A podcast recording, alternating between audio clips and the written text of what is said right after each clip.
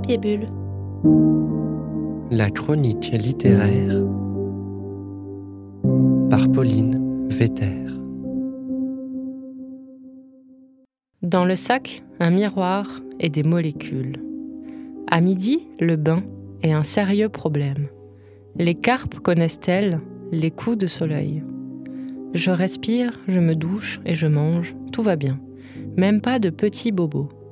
Le médecin a dit plus de balade. Il m'apporte des dunes à la petite cuillère. Elles ont le goût de la sage folie qu'on apprend ici. Je te laisse, on m'appelle, je dois hisser l'arc-en-ciel qu'il doit voir dans mes yeux.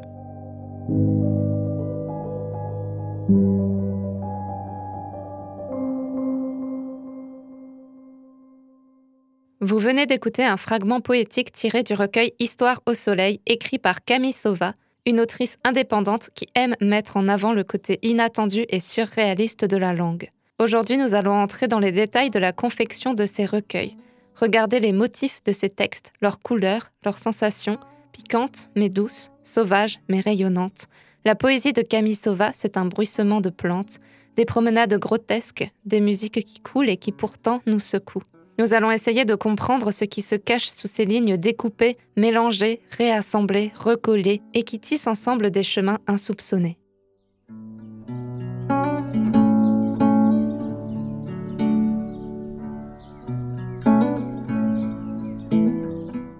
Camille vous avez réalisé plusieurs livrets de poèmes sur le principe du collage. J'ai lu L'oraison des algues et Histoire au soleil. Ce sont de petits carnets à reliure japonaise reliés à la main, c'est bien ça? Oui. Et c'est vous qui vous occupez de tout le travail d'écriture, mais aussi de la réalisation matérielle. Et donc, quelles sont les étapes jusqu'à aboutir au livret?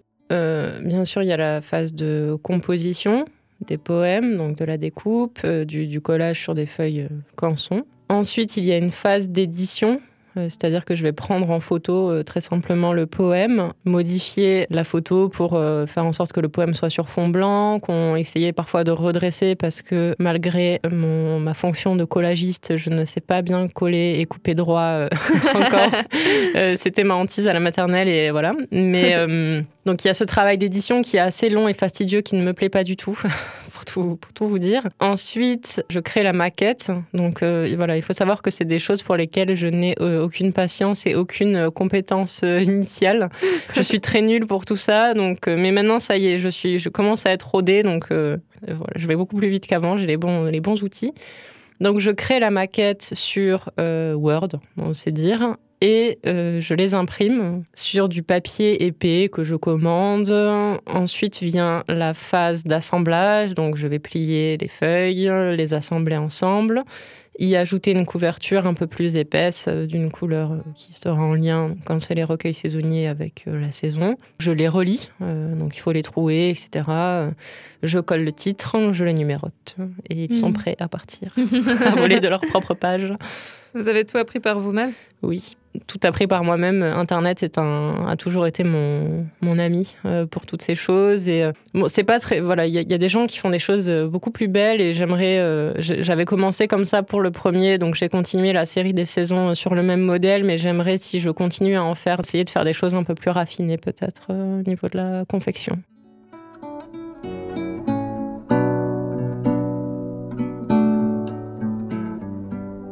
Si j'ai bien compris, il y a une certaine chronologie dans les recueils qui suivent le rythme des saisons. Voilà, c'est ça. Et donc euh, un recueil par saison Oui, c'est ça. Euh, donc j'ai commencé au printemps 2021, donc au printemps dernier, avec un recueil qui euh, j'ai appelé Humeur printanière, qui a été suivi par les Histoires au soleil. Et le dernier, donc le recueil automnal est sorti. il s'appelle Les branches des autres. Et il y a ce, ce hors-série qui s'appelle L'oraison des algues on suit le, rythme de l'année, on, retrouve les images des saisons au, sein des recueils. C'est ce qui va me servir de base euh, pour, pour composer. Le tout premier, c'était celui au printemps? C'est ça. Et donc, euh, comment vous vous êtes lancé sur ce premier recueil? Alors, j'ai eu l'idée de travailler sur, euh, d'utiliser pour la première fois un matériau spécifique et non pas des revues hasardeuse en choisissant de travailler sur euh, des revues de développement personnel et de psychologie positive pour questionner euh, voilà les injonctions au bien-être, les injonctions à aller bien.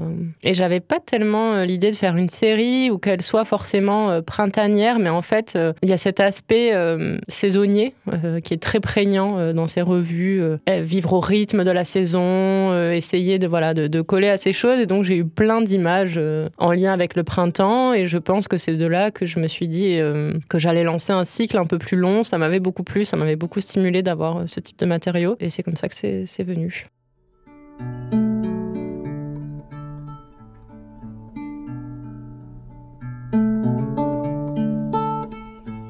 Et combien de temps ça vous prend en général pour produire un recueil comme cela? J'enlève la création des poèmes, je vais quand même comprendre l'édition euh, des poèmes. Ça me prend honnêtement un temps fou. J'ai du mal à le. Édition plus maquette, il me faut honnêtement euh, une vingtaine d'heures, je pense, entre 10, 10 heures euh, au moins. Une bonne heure par poème, plus la maquette, 2-3 heures. Donc voilà, une quinzaine d'heures peut-être pour la partie numérique. Et pour la reliure, il me faut à peu près une heure par livret. Et puis il y a aussi tout le travail d'écriture. Oui, voilà. bon, ça, ça, à la limite, je ne le compte pas. ça, c'est du... C'est gratuit. Oui, voilà, c'est ça, c'est pour moi.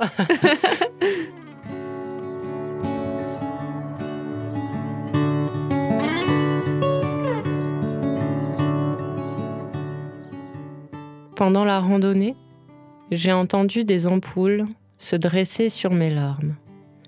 J'habite pourtant à la montagne et je marche souvent. Mais depuis les vacances, des déchets se glissent dans mon crâne. Le temps reste et les roches suivent les loups. Je peux extraire de ma peau les sommets et les creux. Ils sont mon enclos, la boucle d'un départ. Un jour d'été, quelques pas, un collier. Il faut museler la marmotte en accord avec ce qui dure.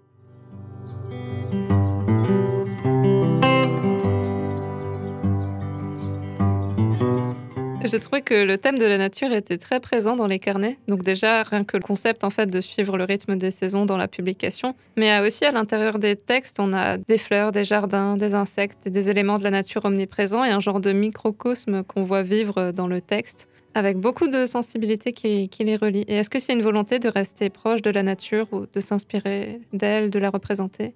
Alors oui, euh, disons que c'est ce qui m'inspire le plus. Quand j'ai composé le premier recueil, je passais, euh, mon contrat venait de se terminer euh, à, l'école où je travaillais à côté d'Annecy. Mon temps était divisé entre aller dans la forêt, marcher, une magnifique forêt à côté d'Annecy, qui est un lieu magnifique. Donc entre aller dans la forêt et écrire des poèmes, ce qui fait que forcément la composition des poèmes s'en est ressentie je passe beaucoup de temps dans la nature, seule à marcher, euh, beaucoup en forêt, un petit peu en montagne. Et euh, c'est quelque chose qui m'inspire ou c'est un endroit dans lequel je me sens bien, à l'inverse du monde, de la foule, où je vais avoir peut-être plus de difficultés. Et, euh, oui, c'est des images qui me parlent et qui me permettent de nuancer le côté trop lyrique, peut-être, et trop expressif de mes poèmes.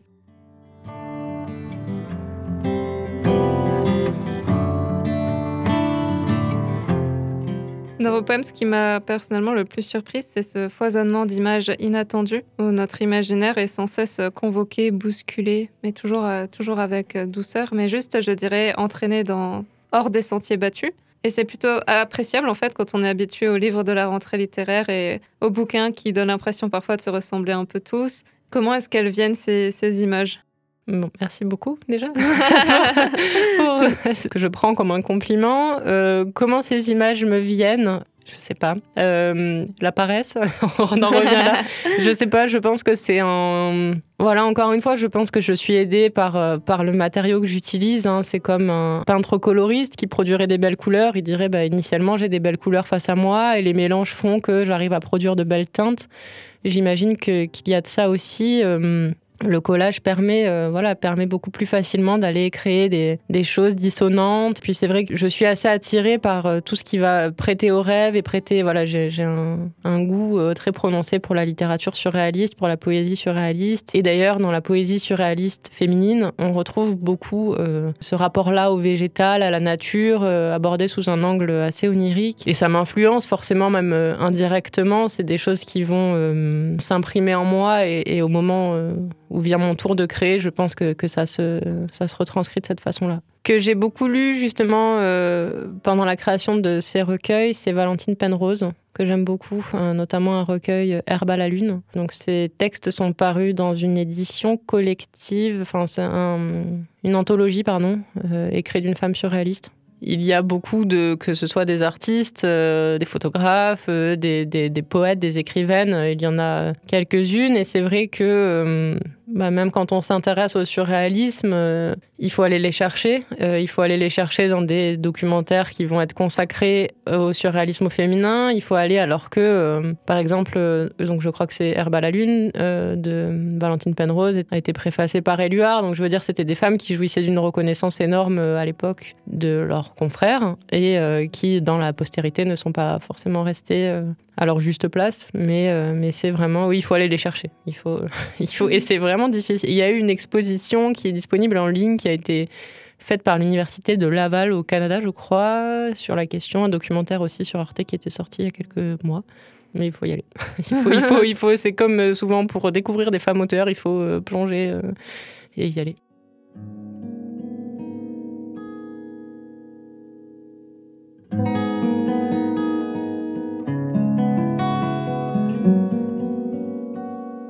Et dans un des fragments de Histoire au soleil, vous utilisez l'expression papier étoilé.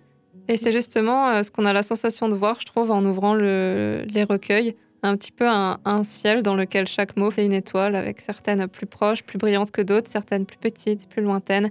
Et on navigue comme ça entre les mots parce que les polices d'écriture ne sont pas les mêmes d'un mot à l'autre. La couleur, la taille de caractère ne sont pas les mêmes puisque c'est du collage, donc euh, un assemblage de matériaux bruts. Et ça donne ce côté euh, hétéroclite et pourtant on ne se perd pas, il y a une harmonie qui se crée.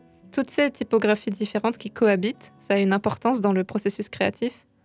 Euh, c'est justement une question que je me suis posée, notamment au moment d'éditer bah, le, le, deuxième recueil, euh, donc c'est arrivé très vite, où je me demandais si la différence des typographies ne nuisait pas au sens en fait, et du coup détourner euh, l'attention du lecteur vers un aspect visuel sur lequel je travaille pas particulièrement. On pourrait imaginer un jeu de contraintes à partir du collage où il faudrait utiliser que des mots euh, bleus, verts, je, ne sais pas. Ce n'est pas ce qui m'occupe et j'avais peur que cela nuise à la lecture au sens, mais bon, je me suis dit que c'était l'occasion, euh, j'en ai profité, mais ce n'est pas quelque chose avec lequel je vais composer.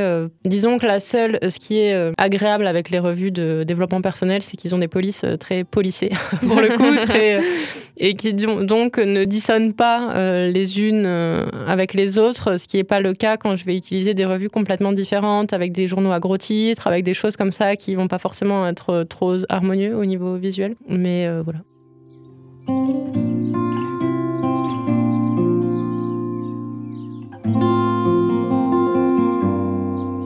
Dans l'oraison des algues, j'ai noté l'expression il faudrait que j'apprenne à rêver. Est-ce que c'est ça un petit peu les collages, une manière d'apprendre à rêver, d'appréhender le rêve, penser en dehors des schémas traditionnels?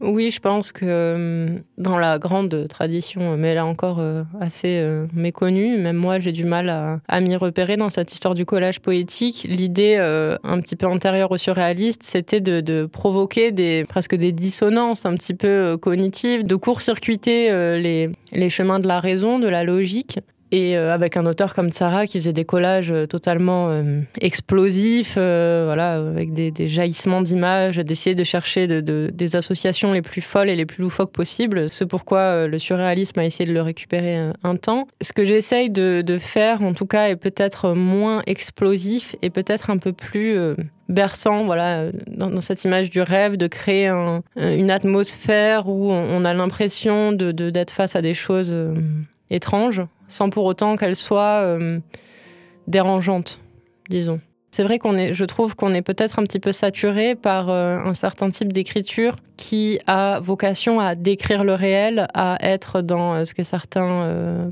praticiens du genre appellent la littérarité, d'être vraiment voilà au degré zéro du réel et ça n'est pas du tout ce qui m'intéresse moi. non pas que je ne trouve pas ça intéressant de décrire le réel, d'être dans la fiction de soi-même, mais ça n'est pas ça n'est pas ce qui m'importe et ça n'est pas ce que j'aime. J'essaye de créer des choses qui nous rappellent qu'on peut nous aussi euh, imaginer des choses, euh, rêver, euh, se prendre à, à se balader et à parler aux arbres.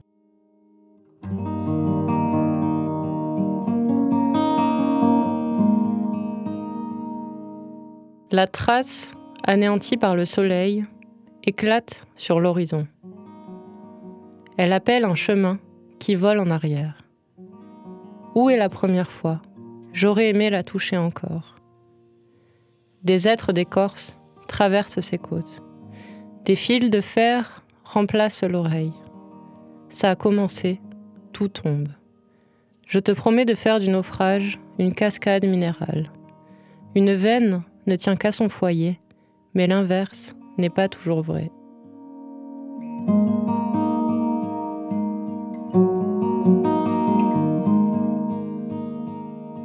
Est-ce que vous avez voulu essayer de passer par l'édition classique? Alors, pas encore, mais j'y viendrai quand j'aurai fini la série, euh, qui va sûrement se prolonger plus que après les saisons. Voilà, j'aimerais créer d'autres euh, d'autres séries à insérer entre les saisons quand je confectionnerai quelque chose qui aura vocation à être publié. Mais disons que la voie classique que j'ai empruntée pour le moment, c'est celle des revues, en envoyant les séries à des revues qui publient euh, des séries poétiques. Voilà, mais je veux d'abord finir, évidemment, c'est une série en cours, donc ce serait malvenu de contacter déjà un éditeur euh, en leur euh, proposant le projet vu qu'il est en cours. Donc j'aimerais qu'il y ait toute cette série autour des saisons. D'ailleurs, je ferai peut-être un deuxième printemps parce que j'ai pas envie de clôturer euh, sur les. J'aimerais ouvrir pour voilà montrer une idée de, cycle un petit peu infini. Et j'aimerais y ajouter des poèmes qui soient peut-être un peu moins végétaux, un peu moins euh, naturels et peut-être un peu plus implantés dans notre temps. J'ai plusieurs idées. Euh, j'aimerais ajouter peut-être deux autres séries. une série mais bon, là, on est, on est dans la projection, mais réalisée à partir de programmes télé. Ah. Et hebdomadaire cette fois, du coup. Donc, essayer de créer un poème par semaine euh, et voilà, de voir ce que ça pourrait donner avec des programmes télé qui sont, il faut le savoir, les revues les plus lues en France. Voilà. Dans le top 20 des, des hebdomadaires les plus lus euh, par les Français, il y a une quinzaine, je crois, de programmes, programmes télé. Voilà. Ah je l'ai découvert, je ne m'attendais pas du tout à ça. et une série sur, disons, autour du motif de la flânerie, euh, au sens où Walter Benjamin l'entend, voilà, pour créer quelque chose un petit peu à contre-temps, réalisé à partir de revues euh, de type euh, économique, réussite, euh, réussite professionnelle, comme Challenge par exemple en France.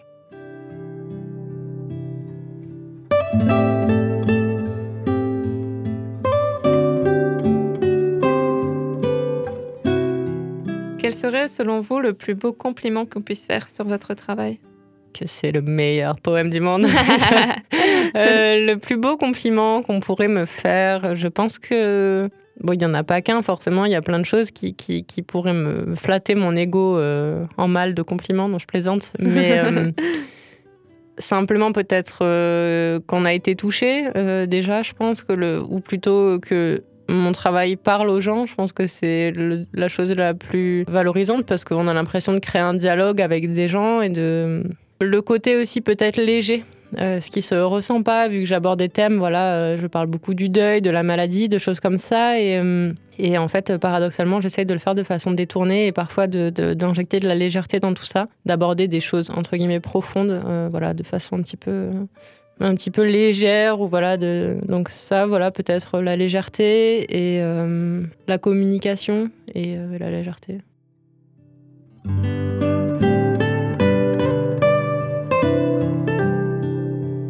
C'est vrai que je m'étais fait la réflexion par rapport à des surgissements d'images parfois plus effrayantes ou morbides. Ou j'avais noté par exemple euh, ce passage Je ne conserve que les nausées en bocaux. Et donc dans ma tête, c'était un truc vraiment dégueulasse. Oui, ouais, non, mais c'est ça. Mais alors, en fait, j'essaye de. Donc, le début du poème est peut-être un peu plus. Euh, peu plus euh, doux. Au début, on comprend pas trop. Voilà, on parle de verger, on parle de fruits. Euh. et euh, donc, c'est cet équilibre, en fait, voilà, avec parfois des images un petit peu qui vont clôturer. Souvent, c'est vrai que les images de clôture sont un petit peu plus sombres que l'ensemble du poème qui les a amenées, où il va y avoir peut-être un ton parfois enfantin, parfois un petit peu des images. On, se balade dans la nature et là, bam, la nausée en bocal surgit. Merci beaucoup Camille Sova. Merci beaucoup de m'avoir reçu et pour toutes ces belles questions.